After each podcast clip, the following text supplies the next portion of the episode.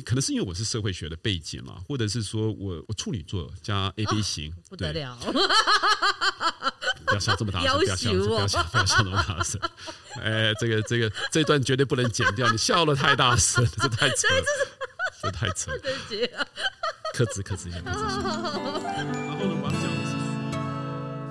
米博士的艺术诊疗间，我是陶博馆的米博士。这一次呢，我们邀到了一个非常大咖，老师干嘛偷笑？非常重量级的来宾，是我们东吴大学社会学系的副教授刘卫高老师来到我们的节目。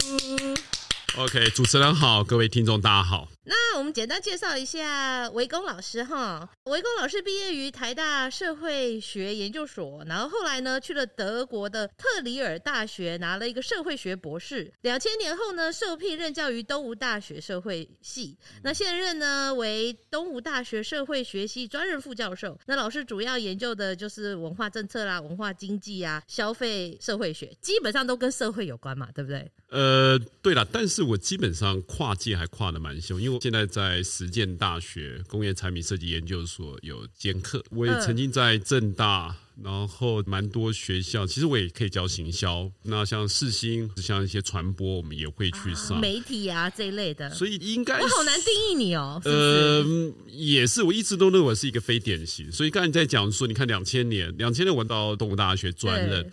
二十多年了，我还是副教授。哦，因为老师太忙了，因为你在每一个领域都要试图要当副教授嘛。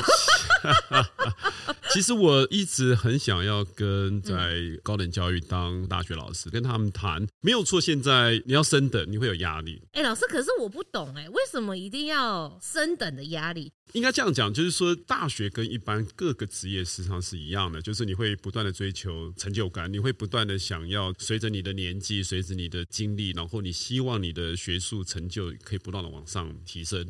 所以如果照正常来看，它其实是这一个课题。可是现在因为教育部它把升等变成是一个量化，去参加研讨会多少分，然后你做什么些事情多少多少分。我认为那制度本身，你说它有错吗？也不一定有错。可是，当你把它偏向好像当一个大学的所谓的知识分子好了，嗯、那被窄化成你的人生规划、你的生涯的这一种表现，好像就只能研究论文、上课教书等等之类的话，我觉得这真的是我最不想看到的状况。OK，所以理想的状况会是什么？可以没有，就是知识其实是来自于你对于。人生的一种乐趣，我我真的还是这样讲，我非常喜欢社会学。那主要的原因就是说，我认为它其实是来自于你生活中的养分，它不是来自于文献，来自于学院。就是说，好像你书读的越多，你的成就感越大。其实真正你来看的话，我我认为一个好的，或者是我所理想中的研究人员，或者很好的一个大学老师，我觉得他必须要懂得怎么样过生活。他必须要对于生命有强烈的热情，因为我们现在常看到的，就是说很多的研究论文、很多的课程的内容规划，其实慢慢抽离了灵魂。你把它当做是一个工具，你把它当做是一个一技之长，可是毕业之后呢？嗯，所以我们就不要讲说最近我们看到嘛，台大经济系学生会的这个风波。哦，对，你就可以看得出来，我们在教育所谓的精英中的精英，嗯，啊，把它窄化成只是知识的传递或吸收而已。就是说，他会觉得他是一个开玩笑，他会觉得这是一个反讽，或者是不管你是什么样的一个动机，他没有被放入一个社会的脉络里，是不是？他不只是这样的问题，他不只是这样的问题。这个其实从很多的角度来看，其实不只是只有现在的学生是这个样子。你其实你看到很多的学院，啊，所谓的大学老师。其实也有有类似这样的一个、uh, 一个课题在那里面。那我们回来讲是说，就是我想要表达的是，这二十多年来一直都觉得最重要的事情是，你回归到你为什么要去从事研究，你回归到把社会学当做一个职业，你到底想要实践的东西到底是什么？因为老师，我后来真的很认真体验到什么叫做教育是良心的事业。我可以放手，可是你又会去思考，那他们未来。就是说，那个挣扎，你知道吗？你到底要工作多少去完成你想象中的职业，嗯、还是说你为了你的生命安全着想，我需要休息？是不是很实际嘛？对不对？呃其实说真的啦，也不是只有大学啦，嗯、其实国小、国中、高中到大学，或者是各个职业，嗯、我们现在都发现到，你想要把你的专业呃做到好或做到位，不是这么容易。我我们真的都了解，因为科技的变化越来越快，嗯，然后那时代环境的变化也越来越快。那比如说我在写博士论文所学到的这一些东西，事实上你二十年后再看不一定适用。你只是知道怎么研究啦，对，就这样而已。然后真的就是当你回归到我刚才讲，就是说你真的对于你现在所做的事情充满了乐趣。Enjoy 乐在其中，另外一个就是 engage，engage 的意思就是说跟着他一起成长，大家一起来做一件事情的感觉。就是说，像我我的课其实很多是实做的，比如说我带学生来莺歌，我带学生到金瓜石，我带学生到花莲、台东。那我希望让他们看到的是，不是只有在大学校园里面教室上课，对教室里面的这个环境的氛围，我希望让他们看到的是在土地上面。我也带他们到市里，非常都市化。我们带他到花莲，到这种偏乡部落等等之类。那你看到在这个土地上面，事实上是有一群人，不是荧幕上的那一群人。他是把滤镜拿掉，滤镜拿掉，然后你看到那一些呢，是认真的，是真诚的，是真实的，真实的。你看到人与人接触的，尤其是环境上面，你看到那个氛围，你就会了解到刚才讲的 engage，大家一起来做一件有意义的事情。所以，老师，你觉得这种课外带他们出去玩，呃，不是玩，讲错了。Enjoy，enjoy，enjoy，enjoy，享受，享受。Enjoy 跟 engage，对，OK，对，enjoy 跟 engage。那你试图要 engage 或 enjoy，到底想要得到一个什么结果？呃，两个礼拜以前，我带他们到金瓜石看在地的妈祖绕境。哇那对不少人来说，真的是生平的第一次。嗯，生平的第一次，他看到了这种传统的仪式行为或者宗教进行式，不是只是在新闻上看到而已。对，那我那堂课文化社会学就可以透过这样的一个方式，然后让他们去了解到，这这是接触社会嘛，就是不同的地方，不同的特殊现象。因为现在的学习非常需要的是你亲身的体验。亲身的去参与到这个环境的过程，整个文化的过程、发展的过程的时候，就是说，为什么想要做实作？我们慢慢注意到，第一个就是大环境的改变。现在对于知识，你想要学学到一些东西的时候，过去我们还只是在讲说，你打开维基百科，或者是上 YouTube channel、TED 的那个内容，非常非常非常的精彩。那更不要讲线上学习啊，付费学习也 OK 啊，对很多。嗯现在更厉害的，就是所谓的 Chat GPT，你直接问这一些人工智慧聊天机器的。但我想表达的，就是说学习的环境正在快速的改变，嗯，然后他接收讯息的方式、知识的方式、管道，其实这么多元的情况下面，那作为一个高等教育，我到底怎么样训练学生？那第二个就是这个大环境的改变的时候，嗯、我们发现到一件事情，就是说现在的年轻世代常常会被贴很多的标签。可是你真的了解到他们的对于学习的渴望，或者他们对学习的这一种不一样的，跟我们这个时代有很他的动力是不不一样的时候，你要启发他们的学习的强烈的动机，或者是他们本来就有这些强烈的动机，只是我们老师常常只是把它关在学院上面，然后做报告，所以我才会带他们到实作。第三个，我希望想要做实作的原因。是因为我觉得现代的小孩子或者年轻时代，包含我们好了，大家都非常有想法，非常非常有想法，然后非常非常有立场，非常非常有态度，然后非常非常有意见。嗯，可是你会发现到这个社会在学习上面，我们缺乏做法。就我们没有教他们做法，就是说这个课程文化社会学，我就跟他们讲说，来，我们来制作一本地方志。嗯，那当然这也是这几年来台湾呃还蛮风行的一种内容的出版的方式，然后有助于地方的发展等等之类的。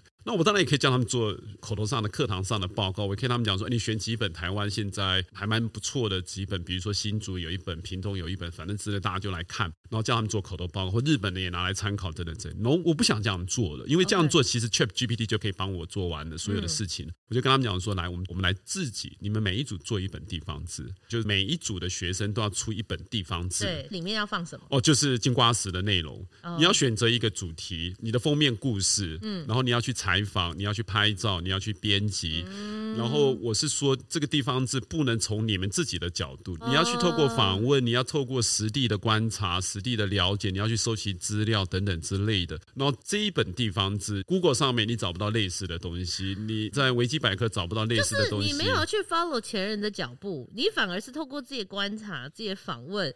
然后甚至照片都自己拍嘛，对不对？对然后把它放进去做记录，不要有所谓的刻板印象，或者说不要有一个先见的条件在那边，说我就是为了要怎么样？没错，其实最重要是动手做。我们常讲是说，实作的概念就是用手思考，所以我必须训练他们用做法，让你自己看到你的想法中的盲点。所以刚才讲说，我们到田野。我们去做观察，我们去做访谈，我们做采集，然后我们去体验到那个实地。所以我觉得这个是我非常想要跟听众分享的，就是说实作它绝对是未来在高等教育，甚至在国中、高中等等之类一个非常重要教学的一个方式。因为我觉得我们在东吴大学，至少我的课或者是我们社会系，我们常做的事情是在我们希望你毕业的时候，不是只有一张毕业证书。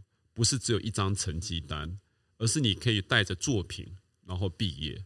其实当我们讲作品的时候，你想到一定是艺术学院啊，对啊。然后往往会大家大家会认为就是说，哎，人文社会学院好像不需要这种作品。我想听众一定可以了解嘛，我是民国五十六年出生嘛，现在五十几岁。我们小时候的时候，年轻的时候，你要去拍照，你要去拍电影，或者要干嘛，那个门槛都非常非常的高。可是现在那个门槛。低到都都非常的，手机就可以了，手机都可以的，甚至现在大家都知道，真的，你只要把那一种 AI 的艺术生成的这个城市，你只要放上去之后，你真的就是一个也是有作品的，也都很有作品。所以我觉得现在就是要让高教的这些学生，大学甚至高中都可以，你就要让他他们必须要立体化，不是那种平面的证书或者是成绩单，嗯而是你可以让他看到一个活生生的人，这个学生，你看到他面对镜头，或者是你看到他的作品，你可以了解到这个学生他的。人格特质，你可以看到他的性格，你可以看到很多很多，然后他在作品上所表达出来的东西，行的东西。去真的描述或者是描绘出这个人所做的事情，然后因为我想，就是三十岁以下的时代，这才是他们的未来，就是他们他们其实是这样过日子，对，他们是这样过日子的。而且我认为这样的一个方式，在高等教育里面的学生可以学到很多。因为老师，我觉得你这样讲，你曾经担任过台北市文化局局长这件事情，那你很有想法。身为一个长官，你也一定要很有想法，一定很有愿景。可是作为一个行政人员，像我自己，好了，你要落实，你就知道你的盲点在哪了。就是你刚刚讲的那个盲点，我很有感。会是这样的经历让你对这个会特别有感吗？嗯，绝对是啦。Oh, OK，我在二零一二年到二零一四年，郝龙斌市长第二任的最后这三年，然后我是在当文化局局长。嗯，可是说实在的，我是在二零零二年之后，就两千年拿到专职，二零零二年就开始从事一些文化公共政策的研究。嗯执行等等之类的，所以呃，所以才你说有点非典型的，对，非典型，非典型，真的非典型。我最早做的几个计划，你就知道很好玩。那我印象中，呃，有一个计划是，就当时还没有街头艺人哦。我们那时候呢，就结合艺术团队张望，然后我们就跟台北市文化局说，我们在新义计划区为黄浪威秀，那时候还有黄浪威，就是那边哦，那时候的一个中庭。然后我们就跟文化局讲说，我们想要在那个地方做一个示范，因为当时街头艺人都会认为他是一个摊贩。我想不要讲现在，二十年前你到伦敦、你到纽约或者到巴黎、欧洲那种大城市，你都可以看到很精彩的街头艺术的演出嘛。那为什么台湾没办法？然后文化局就是说，因为他怕无法管理，他怕带来了在很可怕的想象。对。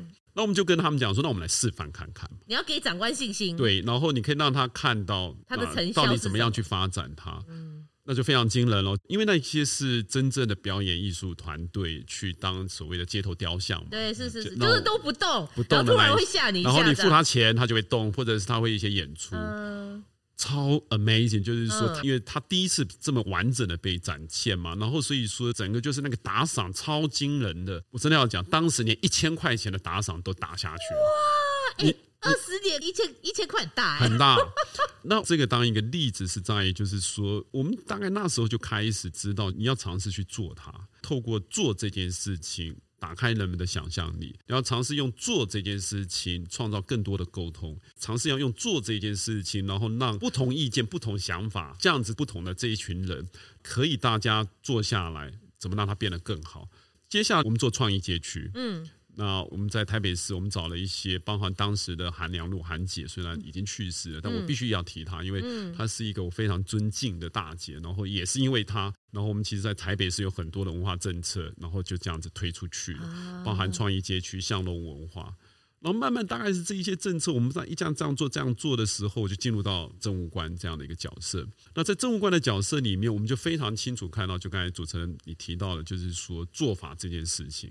就是说，以我这三年来，我常常提醒很多朋友，慢慢陆陆续进入到当政务官等等之类，或者我们现在在看很多公共政策的发表的时候，或者执行的时候，真的就是提醒他们，其实作为一个政务官，最重要的事情不是说你有很好的理念，我要表达的是说，就是你要有能力。把它执行，这个赌注很大。对，嗯，那我举一个我在任内觉得是一个很不错的一个创新，那就是所谓的老房子文化运动。那这个老房子文化运动里面，当时我们就跟同仁，这些同仁，有些还继续在台北市文化局工作服务。我们那时候就在想，就是说台北市其实有很多的文化古迹，古迹也好，历史建筑也好，等等之类，可它荒废，荒废在那里，当然不乏就是说没有经费，因为它很多都是公部门的。公部门的这样的一个财产，但是公部门在预算上面受到限制。那另外一个部分就是没有所谓的概念，他不知道就修复完之后要干嘛，然后你要怎么样经营，你要怎么样维运，然后一旦修好之后，你又有人事成本、维运的成本等等之类的。那当时既有的做法就是公部门编了一大笔钱，然后把它修好，修好之后再去找经营团队。我们就花了一大笔钱，我们把华山修好，我们把美国的大使馆修好。可是当你把这个经营团队找来的时候，经营团队整个人就抓狂了，就是说当时为什么要这样修？这个地方为什么把它做成是餐厅？这个地方根本不适合做餐厅，这个地方应该做办公室，或者是修好之后，因为修缮了的团队他是专门做古迹修复的，他哪知道？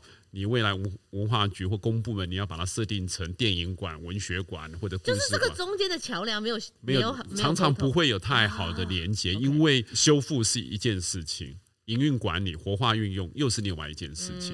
所以我们那时候就跟团队讲，就是说，那我们来试看看，我们想一个创新的概念，就是说，好，你把你古迹这些建物丢给我文化局，然后呢，我去找人来修。过程里面，这一些民间的团队他自己要出钱。简单就是说，他从提案到出钱修缮，然后营运管理都是一条边，同一个，同一同一个团队。OK，当时呢，我们就这样设计好了。那我的同仁跟我说，局长，这个案子大概是叫好不叫座，就是那一些来投标的团队，他不是只有那个热情，他必须要有能力做这件事情。当然，当然，而且他要不计代价。那为什么会吸引人要来做这件事情？我当时看到的是，我觉得台湾那时候已经有一股风潮，那一股风潮其实是对于文化保存这件事情是有人是有心的，他是其实是 care 的，但我不知道到底是多么的 strong，就是够强烈，可以到什么样的一个地步。我但但是当时我就跟同仁讲，是说我们一定要试看看。就是在台北市有一百多间古迹历史建筑，基本上是没有修缮的。那我就跟他们讲说，那我们我们试看看，我们试看看，只要有修一件，我问心无愧。因为对我来说，古迹的修复，我觉得是一个一个你应该要做的事情。然后你必须尝试有一些创新的做法。如果说你继续依循既有的做法，文化局单位预算多编一些，你你要编到什么时候？嗯，一百多个建筑物，你要编到什么时候？对，编完解决不了。不只是解决不了，你还有一个非常大的一个问题，就是说，那你要怎么样找到这些营运管理团队？嗯，那精彩的部分就来了。把这个名单一旦释放出去的时候，你完全没法想象，每一天每一天，非常多的单位要求去看这些建物。有有点像是、啊、你们变中介了吗？我们变成一个房仲，房总真的。哎、欸，我要看屋哦。那当时的同仁非常非常的辛苦，因为那些老房子其实已经年久失修。嗯。然后所以说局里面的科长跟我回报，就是那些年轻的二十几岁的，那约聘雇进来的要去打扫，因为你要看房子，然后打扫，所以就是被。跳蚤咬、被蚊子咬等等之类的，哦、天哪！所以这个我一定要把这个故事讲出来。然后其实很多细节，我想真的你的节目没这么长了，我大概没办法讲这么多。但是我真的要讲的是，整个老房子文化运动下来，我非常的开心，或者是我们看到了，其实是可以用一个民间跟政府，然后来做这件事情。然后另外一件事情，刚才提到了，可能陆陆续续发展之后，那可能会出现新的问题。这时候你就要用新的方法，或者是你要去检讨、去改善它。可是不要忘了我刚才讲的那个过程。我们如果不做这个老房子文化运动，这些老房子十年、二十年，我都不认为它会有人修，它就死了。它在精华的地区，真的就是市中心非常精华的地区，哦、八德路也有，长安西路也有，反正就是都是很多很精华的地区，不修就放在那边烂掉。嗯，或者是说这样讲好了，不管它是出自于商业动机或什么之类的，他把它出钱修好了。我当时的单位预算九百万，我印象那哪算什么？我当时的单位预算九百万，哦、可是如果说以我当时卸任的时候。修缮的费用应该有上亿以上，好几亿。所以我要讲的是说，你用几百万的单位预算，可以争取到几几亿的这样子的一个所谓的投入的预算。嗯，你今天把它修完，九年后，因为契约只打九年，嗯，你可以把它收回来，可以让你变成是一个接下来九年后甚至十年后，那它是一栋完整的保存好的，因为就契约你一定要保存好还给我嘛，我就有一个。好的房舍，我有个资产啊，对，对啊。这时候，我们如果说你市政府觉得它应该要变成非盈利的，或者给更多艺文团队去使用，我觉得 OK，OK。Sure, why not? Yeah. 嗯，所以我常讲是说，这个大概是我在两千零二年投入到文化政策的时候，可能是因为我是社会学的背景嘛，或者是说我我处女座加 AB 型，哦，不得了。不要笑这么大声！不要笑，不要笑，不要笑那么大声！哎，这个这个这段绝对不能剪掉，你笑的太大声，这太扯了，这太扯了。克制，克制一下，克制一下。然后呢，我要讲的是说，其实我一直认为，可能是因为我是学社会学的背景，那我可能不是一个创作者。虽然我觉得我现在在做的事情都在创作。我相信啊，对，某种程度上是创作。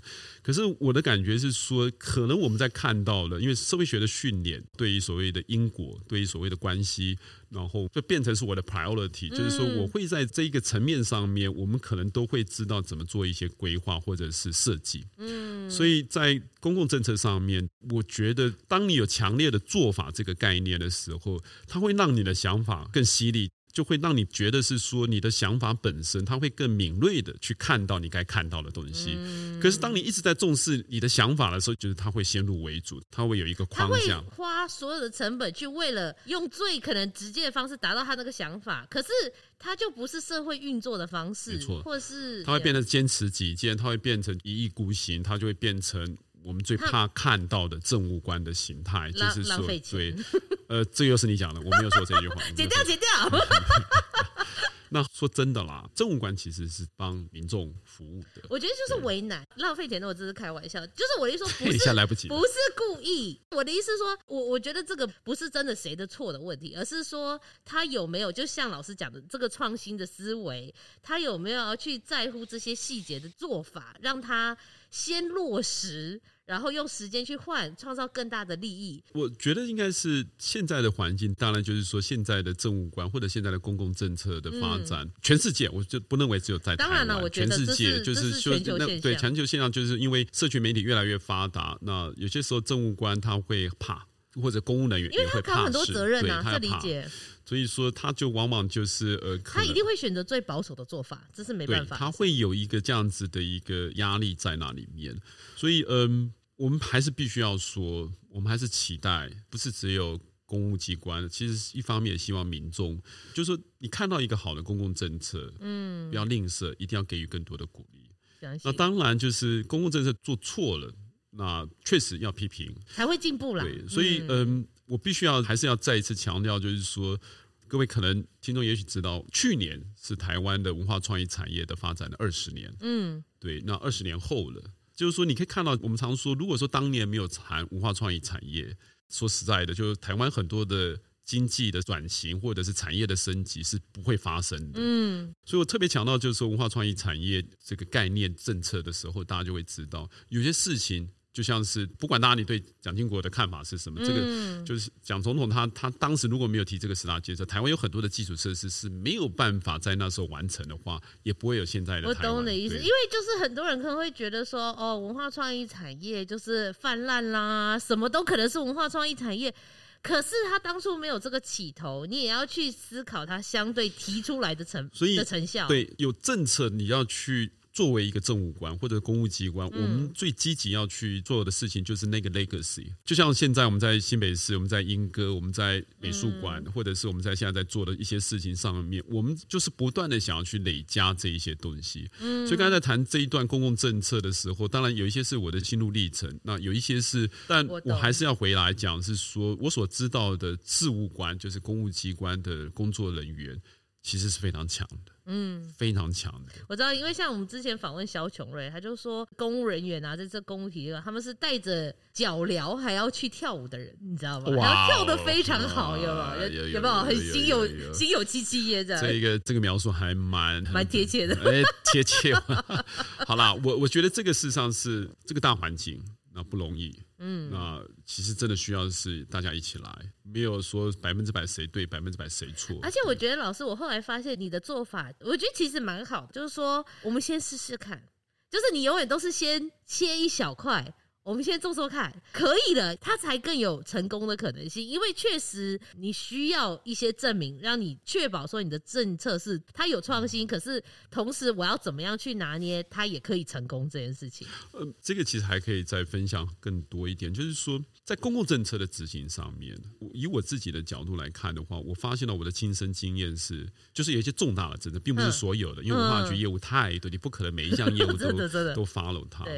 对。那但是就是有一些重大，像比如那时候我在争取世界设计之都哦，我原则上真的是所有的大型的计划我都是 follow，而且我是参与，嗯，然后我是。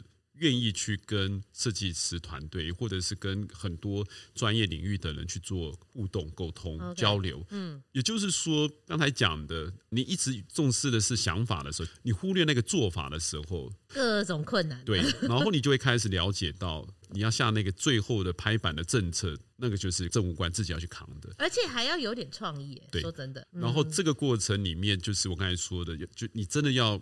Engage 到那里面，你要 enjoy 到那里面去。再来就是说，我觉得目前来看，呃，整个台湾的公共政策里面，它最需要的，就是刚才讲的，就是说它是一个陪伴的过程，然后它需要的更多能够发挥集体智慧的这样的一个一个，还有沟通，对沟通，沟通，它不是一个容易的事情，因为它打破了原本大家对政务官角色的一些期待，或者是大家这些政务官对自己的期待。对，我懂，我懂，就。对，那老师，我想要回头再稍微问一下，因为你说你去德国念书嘛，对不对？念这个博士，我比较好奇的是说，你自己本身，当然像你讲年代久远。就是不能完全有参考价值，但是呢，老师可不可以谈谈出国念书这件事情？当初是怎么决定要去德国念书？我觉得啦，我们那个年代出国念书跟现在真的差很多。不过说实在的，我回来的时间已经算幸运的，就是说我回来的时候教职的缺还算多。那可是再过几年，那就越来越少，越来越少，越来越少。嗯、那我们先讲这个，因为我觉得现在年轻世代，那或者想要念博士的，他常常会有一些比较务实的考量。那是一种，另外一种是他误会了念博士的意义。没错，没错。其实说实在的，在国外，博士并不一定要到学校教书。啊，你有很多很多可以去发挥的。你其实看到在国外很多研究单位都是博士在在做的。那我们先回来讲，其实我我那时候在大二的时候有修德语哦，对，大二有修德语。可是为什么不是英文是德语？没有没有没有没有，那时候人文社会科学，尤其是在社会学，其实是整个社会思潮里面，我们在念的时候有个叫法兰克福学派。就是来自于德国的一个新马克思主义，嗯、然后它席卷了全球，全球。然后这个法兰克福学派，因为是新马克思主义，强调文化，然后这种批判的等等之类的，然后他就带进到。我们的大学，然后刚好我有一个老师留德回来，但是他不是真正社会学背景的，他是法律社会学法律背景的。然后我们就开始学到相关的，所以然后再教德国的法兰克福学派的东西，然后再教那个诠释学，然后等等之类现象学，很新是不是？然后全部都进来了，对不对？有趣的事情发生是当我去念研究所的时候，大概是一九，现在有点忘了，八九年，就是尾巴的时候，哎。后现代主义出现了，嗯哼，就是法国的一票的这个后现代主义的思潮出现了。然后呢，因为我在研究所的时候接触到一位法国的社会学家，叫皮尔·博迪厄，哦，布尔迪厄，对，布尔迪厄，嗯。那事实上，我非常喜欢布尔迪厄的东西。然后他的很有魅力，很有魅力，因为他的东西我喜欢的是，他有点像是有一套他的解释的理论，到现在为止我都非常的受用。那照理讲，我的硕士论文写完，其实我是用布尔迪厄当做我的理论基础。Okay. 我算是台湾大概那时候算第一本写布尔迪厄的。哦。然后那时候呢，毕业就完了。那我到底要去哪里？还是我那时候去当兵嘛？我去去当兵。因为现在流行的是法国喽，我想要去法国念书。然后呢，可是呢，我就发现到我不懂法文，我只学德文，所以我就跟我自己讲，跟我家人讲，是说，那我决定去德国。我那时候有一个非常天真、naive 的想法，是说，嗯、反正呢，欧盟区嘛，都在欧洲，对不对？然后德国、法国很近嘛，嗯、所以说呢，应该没什么差别。如果说我真的想要去法国呢，因为不好意思跟家里面人讲，我一句法文都不会，我我我凭什么去法国？对。然后那时候就决定去德国，所以人生就是这个样子。我常说，像我大学我填错志愿，就是说，我不是故意笑那么大声。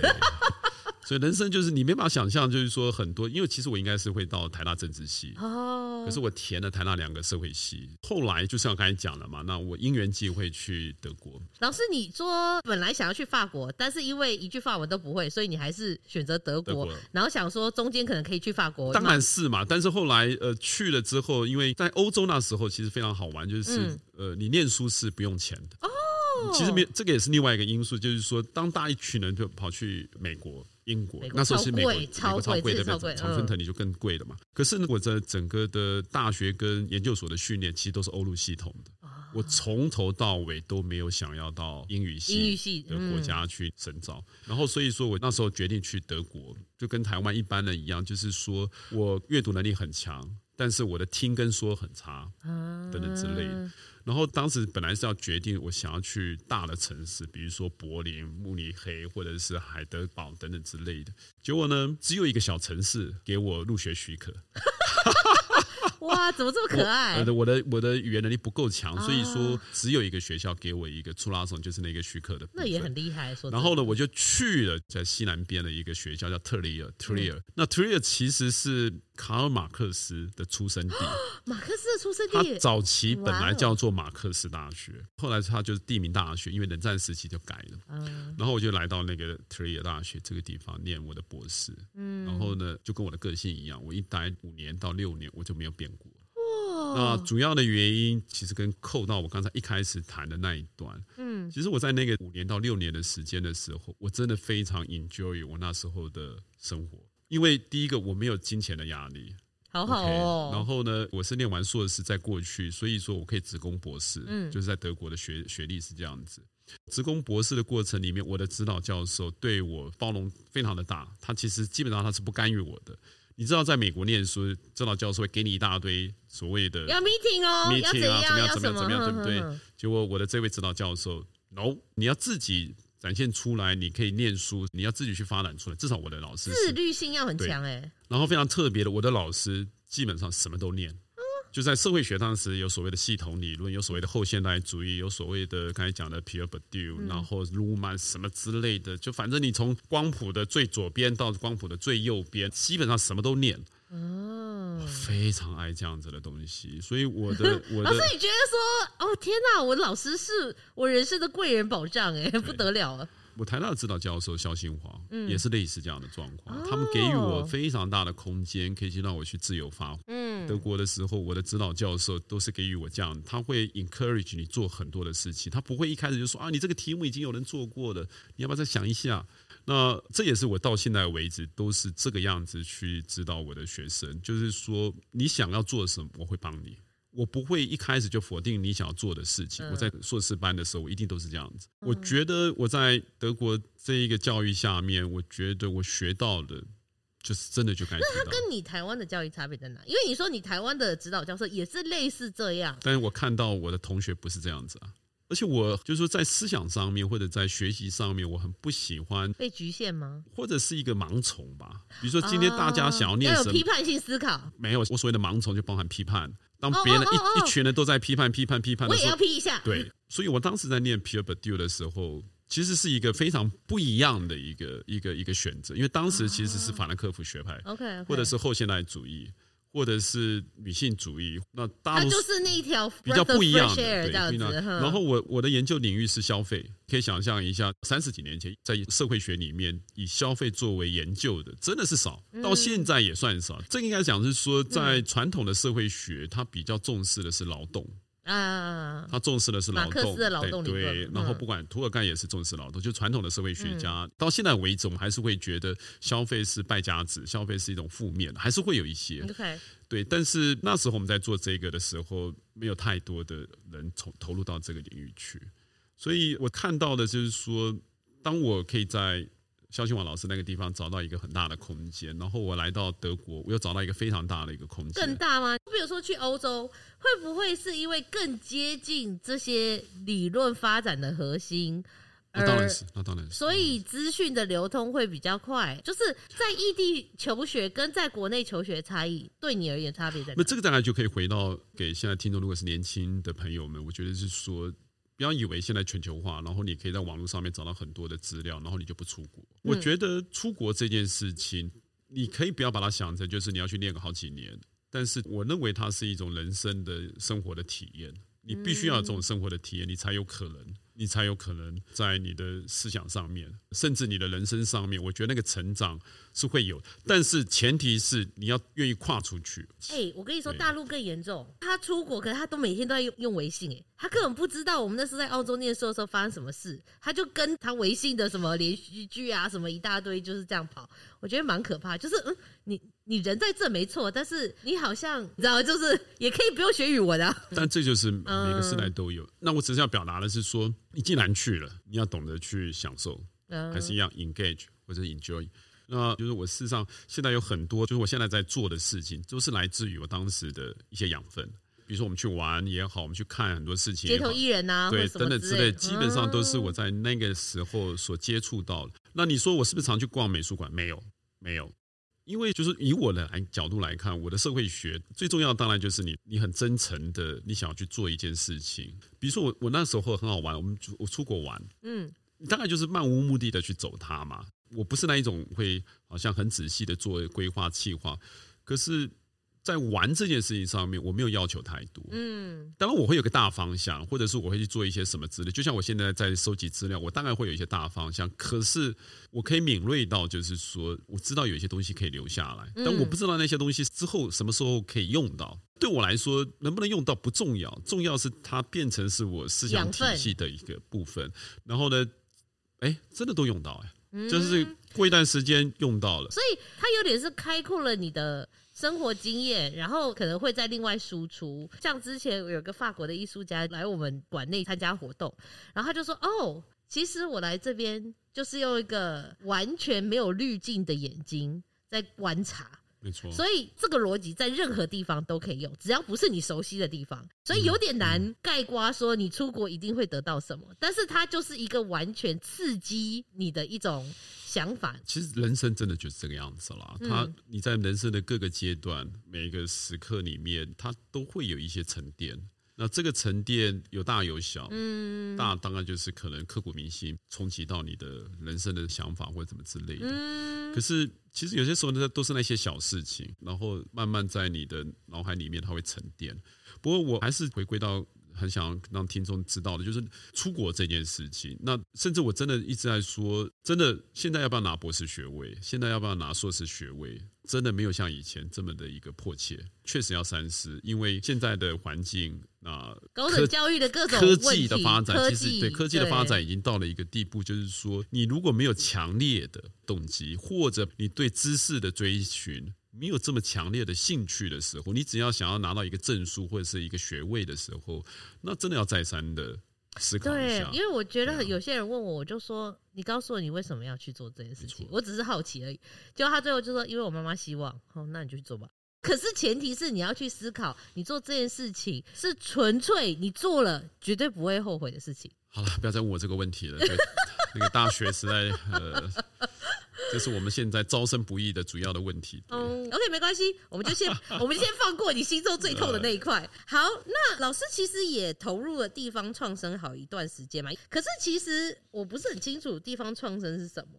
其实，在应该讲一九八零年代或九零年代，然后社区总体营造被带进来。那主要的原因是因为现代化的过程里面，那尤其是西方带来的影响，就是对于乡土。对本土在地的东西，或者是开始重视起来了吗？对，他就会开始反思，因为现代化、西方化，然后导致于传统的东西不断被丢掉的时候，那他们想要把这个根找回来。所以社区总体营造可以说是主要在寻根之旅，寻根有点类似这样讲，也蛮好的，就是寻根，把那个根重新的找回来，或者让它维护好。然后接下来应该是所谓的地方那种文化创意产业。那社区总体营造那时候刚才讲是一个非盈利的的一个课题。可是，大概二零零二年，当时政府提出了一个挑战，二零零八把所谓的文化创意产业带进来的时候，这时候呢，因为考量到政府也是一样预算的课题，就是说，他们发慢慢发现到社区总体营造也必须要有一些财务思考，它不能单纯就是我政府我只是一直投钱投钱进去，因为我们常常看到那个时候常常发生，就是说某一个社区它做的非常的精彩，可是政府一旦把它钱拿走的时候。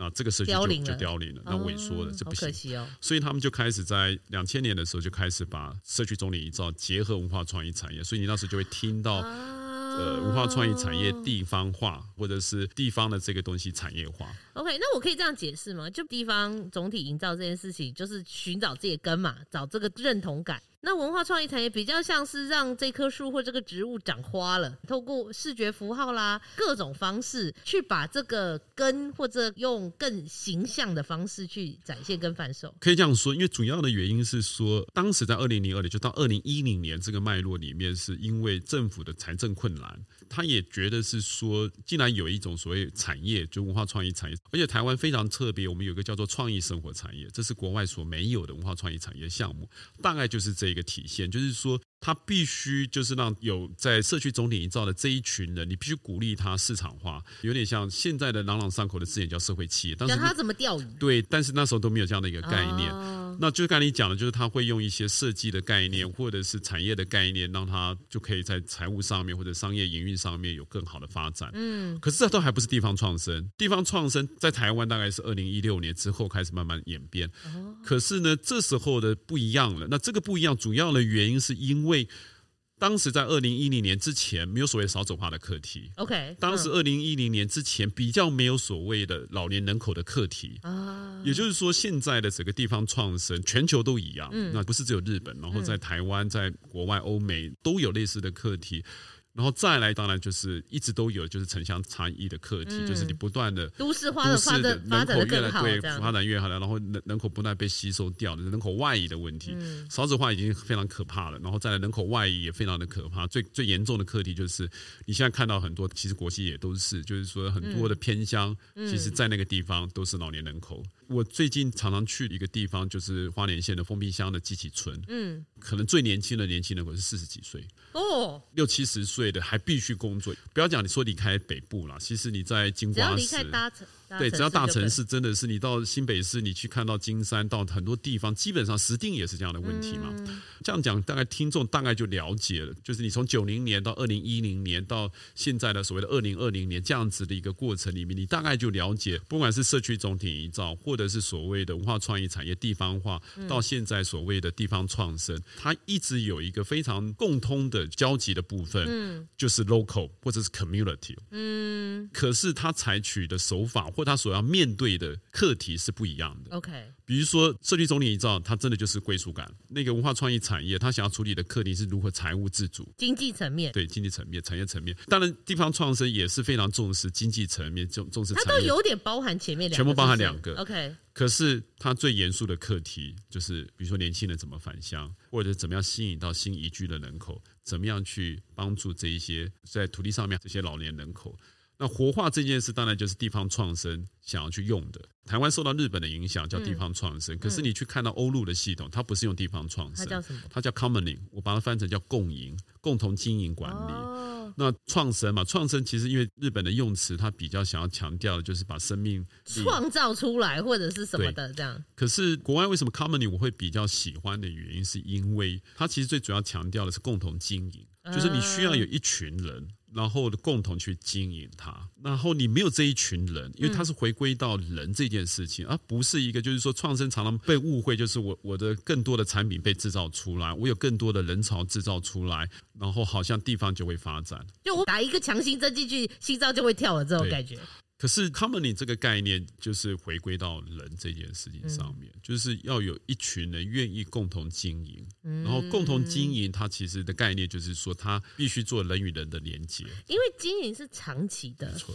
所以我比较喜欢的是国外这个概念，所以说我不认为我在做的是地方创生。嗯，如果硬要选的话，你不会选择创生这个字。对，因为我会比较喜欢强调的是地方活力，因为其实真的就是地方活力不断的在消失中。嗯，所以说我我现在在英歌做的，我在花莲、台东，现在在金瓜石做的，我都是先把人找出来，然后我们把人找出来的时候，我们想办法让这一群人，然后跟外部的人，跟大家共同去。做一个 engage 这件事情，所以像你之前二零二二年就去年嘛，帮英哥做了一个叫英式生活体验，就是英哥的英，也是这个路线吗？是吗？就是这个概念哦。我们那时候在花莲，我在二零一七年开始在台东。然后我们先做南回，嗯、其实我真的必须要讲，我很多很多目前到现在为止很多的成果，就是现在有现在觉得有一些方法论上面，然后都是来自于在当时台东南回的这个计划。我觉得这是非常宝贵的经验，因为我们真的学到很多，学到很多是说，当你离开台北的时候，二零一七年我们就慢慢在台东。然后我们就开始做计划，然后二零一八年、二零一九年跟那个交通部观光局的简称东莞处，然后我们就开始做计划，我们称它叫双滨生活区，就台东的长滨、花莲的丰滨，然后我们称它叫双滨生活区。然后这个也是一个非常，我觉得我们做的还蛮不错的一个计划，觉得非常重要的几个元素，第一个就是你一定要把那些有温度、有态度的人找出来。所以我们在英歌的时候，我们也找了一群，那包含兴旺集词，然后包含安达窑，包含台华窑，然后那当然还包含老街陶馆，然后等等之类的，还有这一些杰作，我们就找了一群人。那这一群人，你说年轻，那但是我们也会去找他们的父执辈的长辈们，也都会来讨论。那陶像就比较年纪比较大，像陶作坊的董事长，我们也把他找过来。嗯，那这一群人找过来之后，因为他们有想法。然后他们有态度，然后他们有做法，他们是一群愿意做事的一群人，我们把它找出来。嗯，然后第二个当然就是说，我们会去想要去形塑地方感，因为我觉得地方感这件事情是是一个非常重要，因为从社会学角度、现象学的角度来看的话，你必须要创造出一种强烈的价值诉求。比如说我英哥，一想到可能就老街，一想到可能就陶瓷，对，想到博物馆就这样，博物馆或者是陶博馆等等之类的。可是我们想要让大家看到，就是其实莺歌正在改变，有一群有品味的人，有一群必须要去懂得欣赏的一群人，比如说伙房，嗯，五六个伙伴们一起做的，在一个空间上面的一个发展，或者是迎春时光，那这一个所谓创意料理，或者是三和号、永昌街，然后里面这一群人郭思谦，然后又药堂等等，太多太多的人。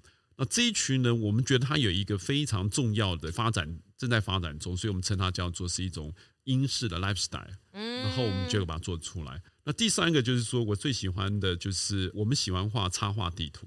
有，我有看到很可爱。对对对对，我有看到。今天我同事传给我说，哦，我跟你说这个很棒，你一定要请那个维工老师讲一下。对，可能听众可以就是去收集那个英式生活，你就可以找到这些插画地图。这个插画地图它的正面其实是。我们特别到那个碧龙宫那个地方，我们从碧龙宫往下面看，下面看的是碧龙宫往下俯视。呃，没没没有，这个照片当然是用空拍机拍的，然后它是从那个鸢山堰那个地方拍过来的。我要表达的是说，当时我们是在碧龙宫看到了一百八十度的天际线，所以那时候我就开始思考，我不希望让来莺歌的人老是看到的就是莺歌都是所谓走在老街上的莺歌，no，我希望你们像是齐柏林式的一个视角。就是你要懂得玩莺歌，你要懂得了解莺歌，你就一定要来到碧龙宫也好，或者是那鸢山宴那个地方，你去从不一样的视角去看它的时候，嗯、你会发现到哇，莺歌真的是一个不一样。一样嗯，再来就是你如果看到这一张我们的折页，就你反过来看的时候，就是我们所谓的英式生活。嗯、那就是你这个图里面有描绘这些人在做的事情。对对，就是说骑脚踏车啊，就到大汉溪嘛，啊、对不对？嗯、这就是我们做事情比较不一样的部分，就是当大家都会把焦点放在老街的时候，嗯，可是我们就找出永昌街。哦，其实说实在的，老街说真的已经没有太多的窑厂了。嗯，可是永昌街有还蛮多的工作室，有我们访问了蛮多个。嗯，那这个就是你真的要想要看到莺歌旺盛的这一种陶瓷，它的生命力在那里啦，它就在那里。那永昌街就是它，其实，在老街在后面一点，对对不对？其实走五分钟就到了，对，很蛮近的。你从那个老街，从 Seven 那个地方或旅馆那个地方，沿着国小走，你就大概就走到了。对对对。然后你路口就是五六十年的杂货店，对，然后再走下去，你就可以看得到。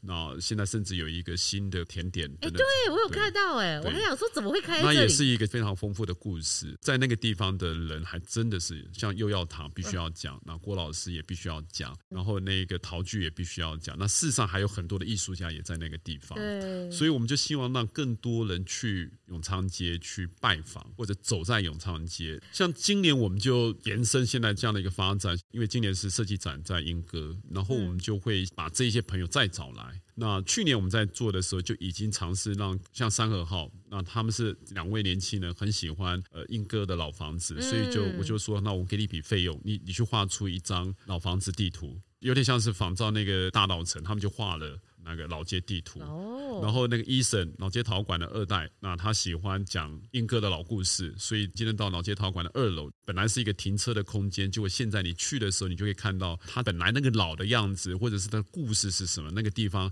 就是一个小型的文化馆或者故事馆，你就可以看得到。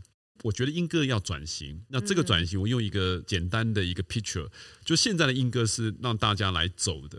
就是你来逛英歌，然后你去欣赏英歌、体验英歌。可是未来，我希望英哥是可以坐下来。就是我们在看欧洲的老城，你会发现到，就是很多的店面，其实前面都是那一些可以让你坐下来的用餐区。就是几张咖啡桌，两三咖两三张的咖啡桌也都 OK。它可以让人们坐在那个地方欣赏。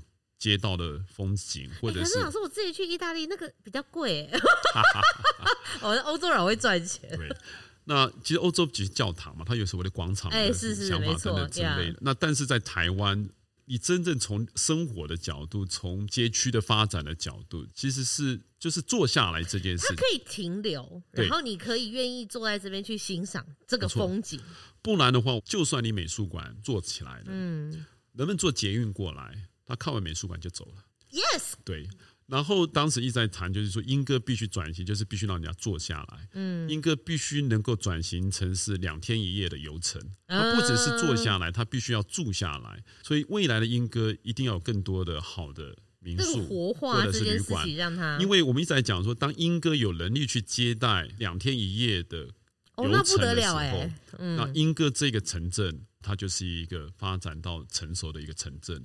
所以我非常期待美术馆，因为美术馆带来的改变，那个能量其实是巨大的。哦。然后呢，接下来已经有陶博馆。其实我们当时在帮呃文化局做规划的时候，我们就是说，嗯，其实莺歌很像西班牙的毕尔包，因为毕尔包它有很多的文化馆所支撑起来毕尔包的改变。嗯。那莺歌目前我认为是。当然，英哥有一个非常不一样的先天的条件，是因为它的产业还在啊，它有很多的工厂，然后制造业都还在，嗯、所以这当然也是它目前交通上面可能是一个挑战。对，因为它有很多的卡车、货车或者是集中等等，它还在 ING 中这样。对，然后可能街道并不是对旅客或者是行人是友善。对，可是某种程度上，这也就是英哥正在发展中陆陆续续会改变的部分，嗯、因为毕竟产业的发展，我认为慢慢的他会遇到转型的压力或。者是发展上的一些压力，然后我们现在来谈，真的这也是我非常兴奋的部分，就是我们找到的合成牌，就是做那个、哦、合成会有我对，我们才上那个我们志工，他是那个合成的经理的 podcast。哦，那太好了！我要讲的就这一个，我们就跟他们讲说，今年是设计展。然后我希望他们 join 到我们这个这个计划里面。哦，那很好哎。我们就跟他讲的是说，他现在有一个地方，我真的是鼓励他们，而且他们真的也非常有心，而且非常用心。嗯，就是我们大概只给他们几万块钱而已，可他们自己企业本身，然后他们花了一大笔钱，他们想要把它做得更好。所以这就是我觉得，就是回到刚才一开始讲的，就是说，我们如果找到一个有意义的事情，找到一个大家强烈有共同感觉的事情的时候。就会产生强烈的共鸣，因为像我在当局长的时候，或者是我现在是一个计划的一个执行者的时候，我常讲，其实真正一个好的计划，不是说你今天公部门给你一个标单，然后你有多少的 KPI，你做到就好了。其实真正一个好的计划，应该是说像我们这样的人，你真的就是不断的去连接。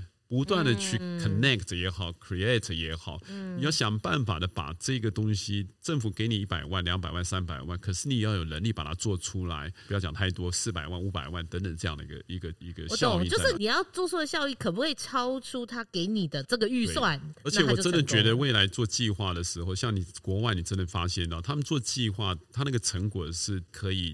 累加的，他们会有很多。像我这几年帮英哥，你今天看英国、看欧洲，你会发现有一个部分让你更加了解。他们很多的研究报告说，直接是是可以被看折页等等之类。就像刚才我们的研究报告书是，你说它是可以被出版的这样吗？某种程度上，它就就是就是简报后的一本书的去做。那好，当然就是更精。最后，就算平常它也是有图片，就是我们编辑花东发展出来这一套模式，我们找到人，形塑地方感，然后我们会插画地图，我们会有所谓的影像，然后再来我们会。写能够让大家有感觉的文案，最后一个就是刚才讲，就我们会做一趟小旅行。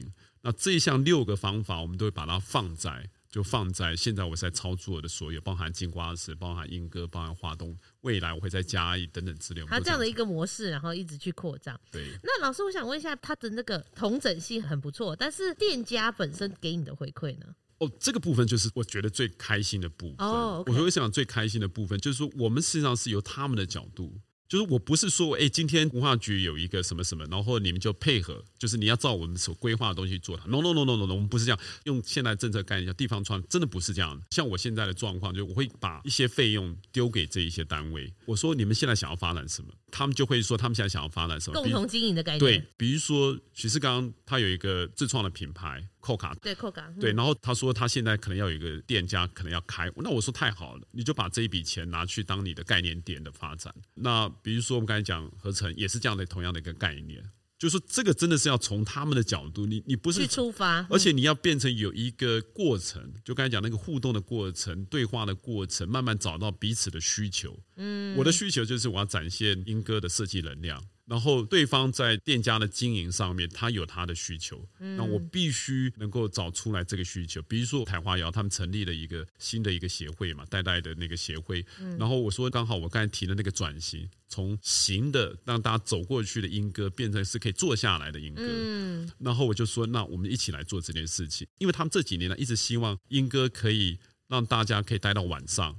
而不是只有白天，甚至可以待久一点。它需要更多软性的东西进去，它必须要有那一个 lifestyle，它必须要有那一种生活的品味的展现、风格的展现，我才愿意停留在这里。对，因为会想要去意大利的老城或者法国的这一些普罗旺斯等等之类，就是因为它地方的风土会让你一去再去，而不是单纯就是我想要买什么东西去，或者是我想要吃什么东西去，因为你这个东西真的单薄了，单薄一点，或者是比较表层一点。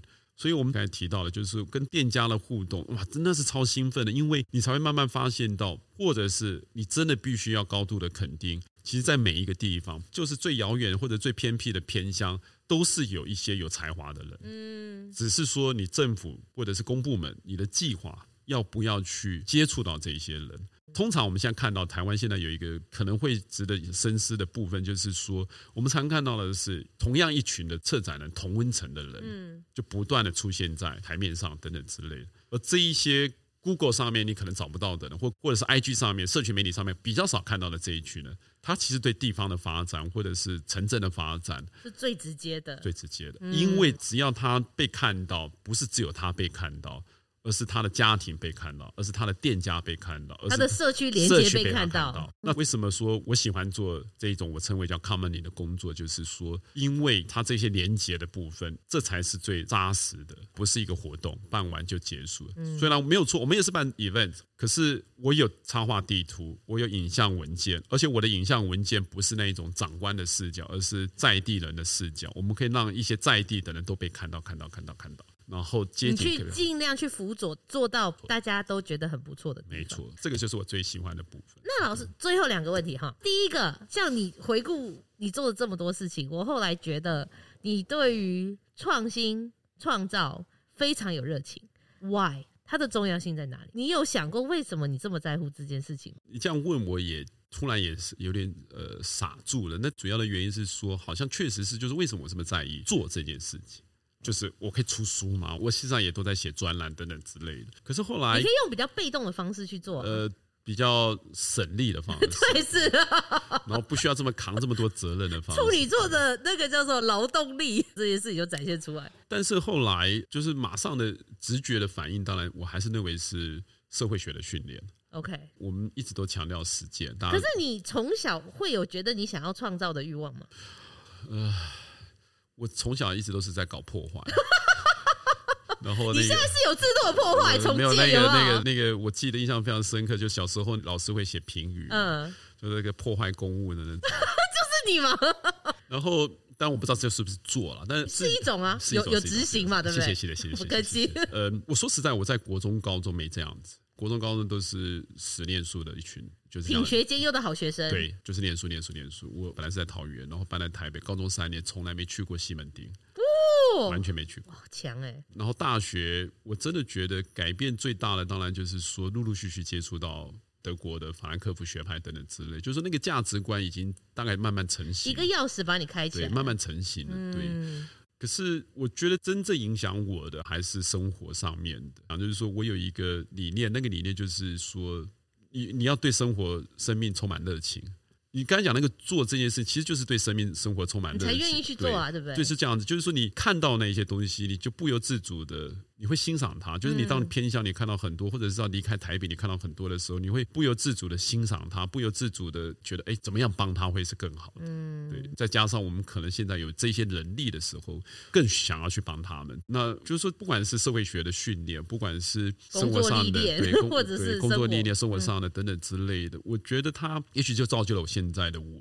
然后你想要让这个世界变成更好吧？确实有，因为我一直都跟就是学生们，我都跟他讲，套用我的好朋友朱平他常用的一句话，当然也是甘地他常讲的一句话，就是 “be the change”，嗯，就是你要成为改变的力量，就是你自己本身就是那个改变的力量，你必须要成为改变的力量，就是你不要再去。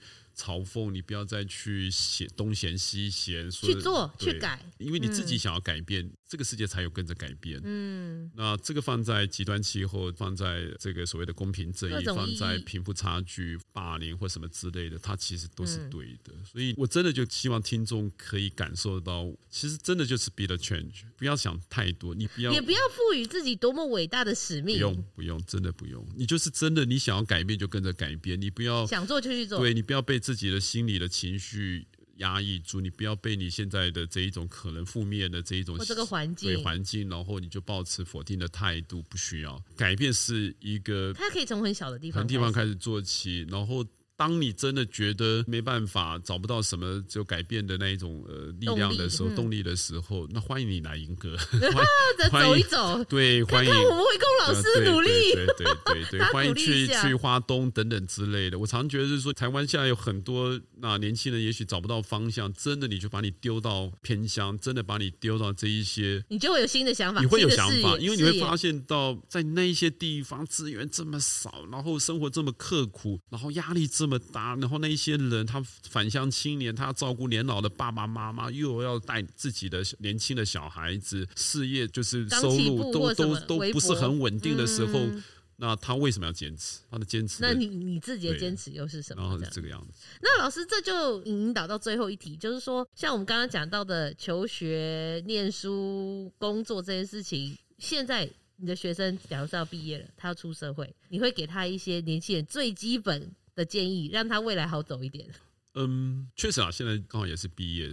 我觉得现在这个时代，我们也常听到他们是一个非常辛苦的时代。你看他们遇到疫情，今年做的 OK 的，终于有一个毕业典礼了，等等之类的，好不容易哦，好不容易。嗯、那你像今年要毕业的学生，你可以看到出来，也许他两三年都是线上上课，然后不是一个完整的。他经历过我们前所未有的一个时代之类，所以说，然后毕业之后，他现在可能要面对的是。机器人，或者是现在的就业环境等等之类的，然后这种迷惘会很多，这一种迷惑会很多，或者甚至迷失会很多。然后，因为我们现在也都知道，现在年轻的世代在心理上面的压力是非常非常的大，所以你刚才问我说，怎么样让他们在即将毕业，然后面对未来的三年？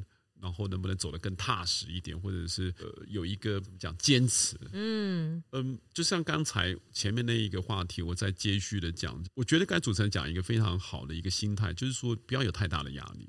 我刚才讲了一个例子，就是我自己亲身的例子，我志愿都填错了，对，刚有讲到。然后呢，我本来应该要去法国念我的，结果我跑去德国。我从来没有想象过我会去当一个文化局局长，我从来没有想象过，我到现在为止没有升等。对啊，我从来没想过。刚才讲国中、高中，其实我是一个非常中规中矩的，该升等我就会升等，该怎么样？我是按照社会的步调在走的，我都会这样走的。嗯、我没有结婚，我没有小孩，嗯、但我还是很想结，我还是很想要小孩。所以说，我要讲的事情是在于，就真的不要有压力。你的预期不要放到那么高，是这样吗？是这个意思？有点类似这样。当然，你讲说，哎呀，刘老师，你讲的很很好啊，这就讲的很轻松，因为你现在可能要什么有什么，你可以这样讲。可是我要钱没钱，家里就是也不。支持什么之类的，那你怎么去玩？呃，这样。但是回到刚才讲的，所谓的不要有压力，就是在于生命其实是一个可以让你充满很多可以让你去 enjoy 的，在那里面。当然也有很多的痛苦在那里面。我非常喜欢有一部皮克斯的电影叫做《脑筋急转弯》，就是说我并不是在讲你一定要过得很开心什么之类，重要的是你要懂得去消化痛苦。就《脑筋急转弯》那部电影就在谈，就是说美式的教育一直讲你讲说 be happy。就是你一定要开心，你一定要开心，然后做你喜欢的事情等等之类的。所以，当你一旦遇到挫折的时候，一旦遇到失败的时候，你不知道怎么去面对它，你就开始郁郁寡欢也好，什么样也好，反正就是负面的情绪就开始出来了。所以，比如说我刚才讲的，我填错志愿你会觉得哇，怎么会这样子？对啊，我我一定会想办法说，那我要再重新考回到政治系，对不对？或者是说我应该要去法国的。很多时候你看到周遭不少人是这样的，他会坚持说我一定要干嘛干嘛干嘛。可是当我放开心情的去享受我在德国的生活的时候，我在莫瑟河旁，你会发现到，就是说人生的那一种可能是失败，可能是错误，可能是挫折等等之类的。可是因为我懂得去消化它，嗯，我懂得去跟失败生活在一起，我懂得去把不开心的事情转换成我接下来继续成长的一个动力在那里面。所以如果说你要给这一些即将毕业的这一群人，我真的提醒他们，就是说没有错，人生要懂得去享受生活。可是不要忘了，你要懂得，人生的喜怒哀乐是你的常态。我只是没哭给你看啊，不代表我不痛苦。你看，就算你有很多很多的钱，你也没办法真正成为总统候选人。你也不一定真的开心啊，说真的。嗯、然后，所以说，我觉得你看这些伟大的人，那他们就是懂得怎么去消化它。他对这个台湾的土地的热爱，他就会转换它。虽然他没办法马上做对公职人员去做一个。总统为什么之类？可是他会转换他的另外一个力量去帮助这个国家。嗯，这实际上就回到你刚才第一个问题，叫创新什么之类。其实越来越多的人都在强调，其实你不要老是看这一些创新都是成功的案例，你必须要了解到这些成功的案例的这一些人，然后这些企业，他是失败了好几次，好几次。然后他才成功，就跟投比赛一样，我投了失败好几次，我才终于你才看到我投成功的那个。我我我是喜欢打篮球的人，像 Michael Jordan，Michael Jordan 常讲一些嘛，就是说大家都看到他的是绝杀的球，那种美技，然后关键的这一球。可是他也讲了嘛，那他其实投不进的球更多。嗯，伟大的运动选手他都是会懂得怎么样去跟失败为伍。这让我想起一个我蛮喜欢的英文的名言家，反正简单翻译就是说，人生不是在等哦那个暴风雨过去，而是要学会哦怎么在雨中跳舞。没错，我赞成。我觉得你这个意境在表达的是非常的好，因为刚才讲了在雨中跳舞这个概念，好了，不要讲的太八股，说什么一定会茁壮或什么之类，我不用这样讲，但至少它是一个非常刻骨铭心的体验，虽然有点痛。或者非常痛，可是我常说，真的，像我现在在在做地方的这些事情的时候，我常讲就是说，我拍这一张照片，我做这一个影像文件，我都是 for 五年后、十年后，五年后、十年后，当你拉长时间来看的时候，将会是，也许不是对你，嗯，但是可是对整个台湾或者对土地上面，那它会是一个非常重要的，或者是一个非常珍贵的资产在那里面。嗯，人生也是这个样子，拉长时间看。不用想太多，当然是真的。你要活在当下，不要想说你还有未来的什么十年、二十年、三十年，不是这个意思。你你要珍惜在当下走，对，你要真的是这样子。我还是要强调 engage 或者 enjoy，那这个部分会让你真的就是在人生，尤其像年轻小孩子，你毕业这几年的时候，你会发现到 enjoy 跟 engage，一个可能是你要去追求快乐，engage 就是你要付出。嗯，enjoy 跟 engage，这时候你会发现到。哇哦，人生的精彩不是短短一两个小时可以讲完的，嗯、人生的精彩其实它是累积，然后会有个成果的，这样，嗯，你会非常开心的觉得你现在做的所有的事情，你会非常有意义。嗯，OK，那我们今天就非常感谢我们维公老师的人生哲学，然后也感谢老师播控，老师真的超级忙。那如果呢，大家非常欣赏我们维公老师的教学啦，或者我所做的事情，麻烦哈，如果是学生的话，可以考虑报考。东吴大学社会学系 研究所，研究所也可以，研究所也可以帮我们维公老师分担一点压力，好不好？谢谢。我们回顾了很多老师过去做的事情啦，他的人生还有宝贵的建议，那希望大家有些参考。那至于要不要出国念书，自己再思考一下哈。但是东吴大学的社会学系研究所等你哦哈。最后，如果喜欢我们的节目的话呢，拜托帮我们五星留言或分享给你觉得有帮助的朋友。那我们艺术诊疗间就下期见喽，拜拜，拜拜。Thank you.